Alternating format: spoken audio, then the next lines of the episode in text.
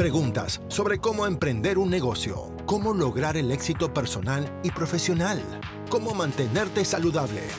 No te preocupes, Yulisa pregunta por ti y te responde. Bienvenidos al podcast Yulisa Pregunta. Encontramos respuesta a todo lo que quieres saber, de la mano de expertos en la materia. Cada viernes, un nuevo episodio para responder tus interrogantes. Acomódate, porque Yulisa Pregunta comienza. Señores, bienvenidos a Yulisa Pregunta. Eh, hoy estamos un poquito tarde, pero no importa. Lo importante es que estamos aquí para disfrutar con ustedes una nueva entrega y hoy un poco diferente.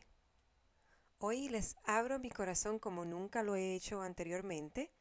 Eh, las personas que me conocen de manera personal saben que soy una mujer muy discreta con mis cosas personales, pero creo que el caso amerita que yo me sincerice con ustedes, que yo pueda abrirles mi corazón y contarles acerca de algo que me pasó.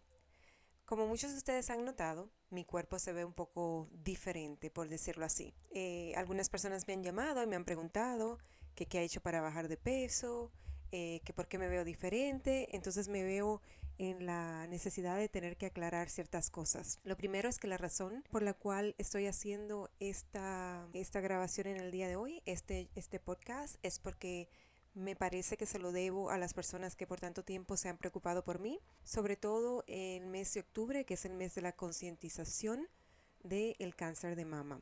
Muchas personas me han llamado, me han dicho por qué me veo diferente. Bueno, eh, les voy a hablar sin tabús, sin perjuicios y sin nada que temer acerca de mi experiencia con los implantes de senos. Así es. Bueno, pues comenzamos, ¿verdad? Para no darle muchas largas al asunto. En el 2011 yo decidí ponerme implantes de seno. No por nada en especial, sino porque yo estaba en el mundo del modelaje, yo estaba participando en certámenes de belleza y pensaba que con los senos un poquito más más grandes, pues yo me, vería mucho mejor, mi cuerpo se vería mucho mejor y le, le daría mucho más eh, simetría a mi cuerpo y la forma en como yo me veía y la forma como me quedaban las ropa en ese tiempo, ¿verdad? Pues yo decidí ponerme eh, implantes de seno.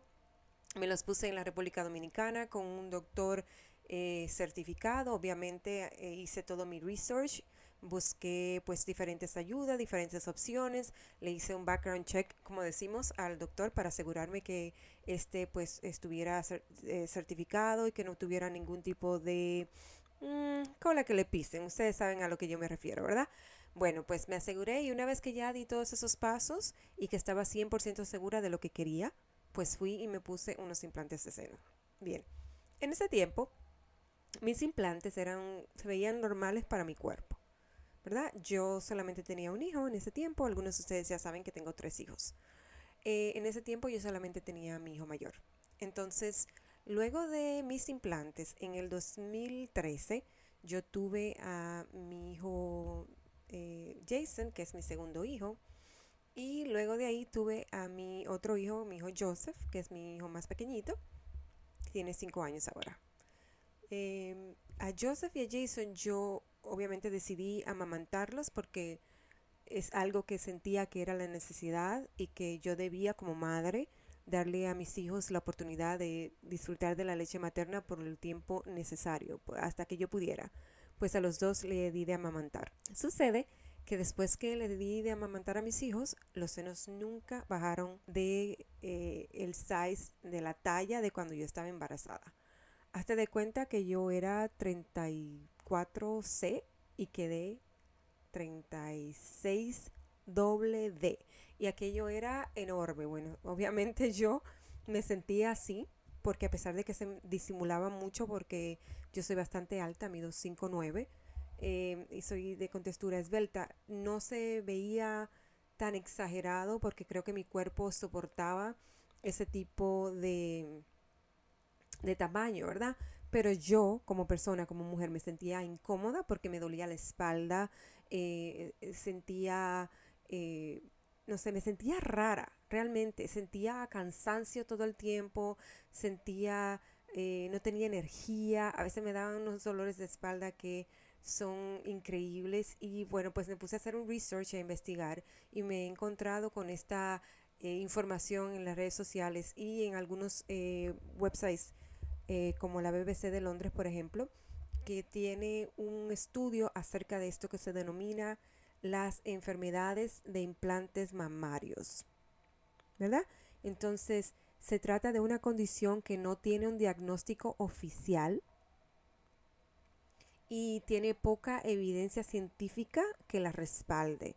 O sea, no es que hay una evidencia ni un estudio que se ha hecho para determinar que es cierto que esta enfermedad existe. Sin embargo, cada día miles y miles de mujeres se quejan de lo mismo.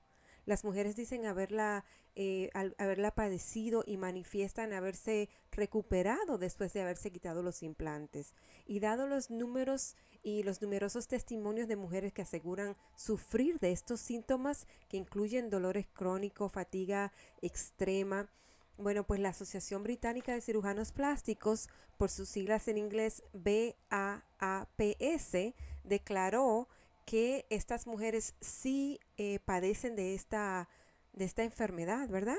Deben ser alertadas y que la, la población, sobre todo los cirujanos plásticos, deben alertar a las personas cuando van a hacerse una cirugía plástica de este tipo de que puede haber un riesgo de este tipo de enfermedades. Señores, la verdad que cada día uno se sorprende más de las cosas que salen, lo que es bueno hoy para ti, mañana aparece un estudio diciendo que no, que realmente no es tan bueno. Entonces, yo realmente eh, en lo personal empecé a sentir eh, incómoda, no solamente por la forma en cómo me veía, sino en la forma como me estaba sintiendo. Y pues es ahí cuando decido hablar con mi médico y me hace eh, una, una, serie de estudios para verificar que no, que no estuviera yo enferma, me mandan a hacerme un mamograma, todo salió bien, pero yo seguía sintiéndome mal. Entonces es una cosa increíble cuando tú estás tratando de decirle a una persona o explicarle a alguien que te está sintiendo mal y que esa persona no te está entendiendo, porque no ve ninguna causa científica, no hay nada que muestre en los exámenes de que tú tienes algo. Entonces para mí eso era una cosa muy frustrante. Y yo pues decidí removerme esos implantes. Yo dije, mira, lo único que yo tengo en mi cuerpo ficticio que no es mío son esos implantes y yo me los voy a quitar no solamente para mejorar el dolor de la espalda, sino también para no tener nada artificial en mi cuerpo. La verdad que yo no quiero que se malinterprete lo que estoy diciendo.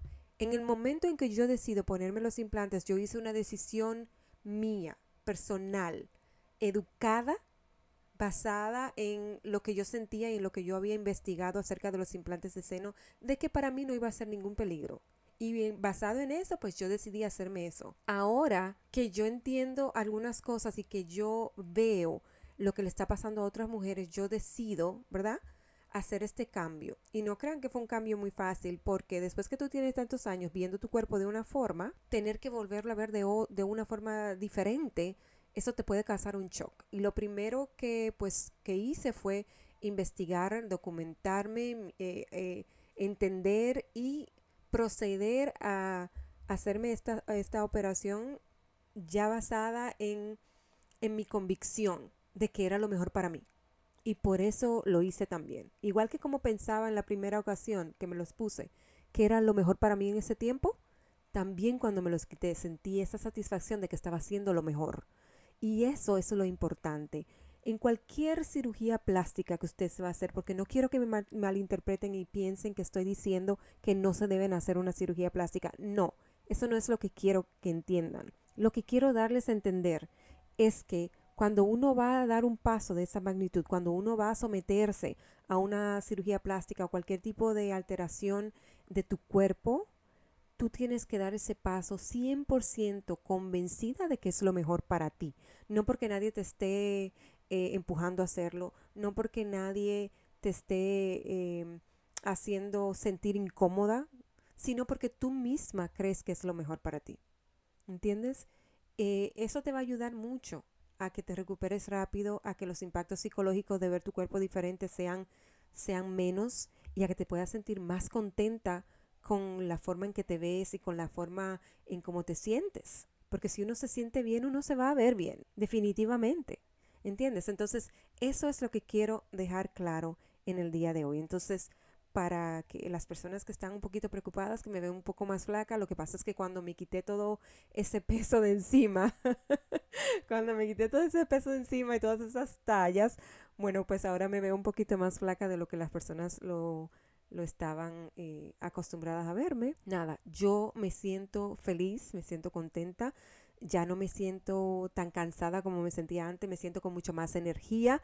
No puedo decir sí o no que estaba sufriendo de este síndrome o de esta enfermedad de implantes mamarios porque yo realmente no sé, no hay nada científico que me diga que yo tenía eso, o sea, no hay un estudio que yo me pueda ir a hacer un estudio que diga que, que eso era, pero realmente la diferencia que siento en mi cuerpo, la diferencia que siento en mi estado de ánimo es extraordinaria. Así que yo realmente me siento muy feliz por la decisión que he dado y espero que si tú estás allá afuera, que me estás escuchando y alguna vez has sentido la curiosidad de hacerte implantes de seno, que lo hagas de una forma, número uno, educada, que vayas y te eduques en cuanto al tema, que investigues, que entrevistes a varios eh, cirujanos plásticos, que te den ellos toda la información necesaria, que, que hables con alguien más que se haya hecho la operación anteriormente y que te cuente de su experiencia. O sea, investiga que tu, que tu decisión sea una decisión basada en educación. Otra es que necesitas que esa decisión sea basada en tus propias convicciones, en lo que tú quieres para ti, en la forma como te quieres ver y cómo te quieres sentir, no porque nadie te esté presionando.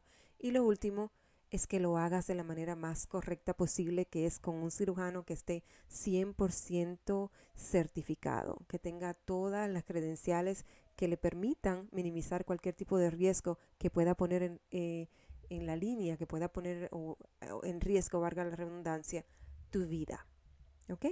Finalmente, pues estamos en el mes de la concientización del cáncer de mama y aprecio eh, la oportunidad de poder llegar hasta ustedes y hablarles acerca de este tema que es muy personal para mí, pero que me parece adecuado sincerarme sobre todo por lo que está pasando. Cada día hay muchas más mujeres que son diagnosticadas con cáncer de seno. Tócate, tócate, hazte tu autoexamen, verifica que no tengas nada y si sientes algo, por favor, ve a hablar con tu doctor, llama a alguien. Si no tienes seguro médico, hay instituciones eh, sin fines de lucro realmente en el área de, metropolitana de Washington, D.C. Hay organizaciones que, puedes, eh, que pueden darte ayuda, como por ejemplo, como por ejemplo Nueva Vida, o puedes simplemente hacer una una búsqueda en internet, en Google y chequear cuáles son las organizaciones sin fines de lucro que están alrededor tuya. Hay personas que ayudan con este tema y tú si tienes cualquier miedo, cualquier, cualquier duda de que estás pasando por algo o que tienes algo, por favor, habla, di algo porque a veces el silencio es el, el enemigo número uno para poder encontrar la ayuda que necesitas. Así que bueno, muchas gracias por escucharme. Espero pues que te haya gustado esta entrega un poco diferente, ¿verdad? Y que me dejes tus comentarios acerca de qué opinas eh, de este tema de los implantes de senos, si te harías, si no te harías alguno, si piensas que esto de las enfermedades de implantes mamarios no existe o que solamente es un tabú, cualquier cosa, tu opinión cuenta para mí. Y suscríbete por favor para seguir escuchando mucho más de Yulisa Pregunta. Hasta la próxima.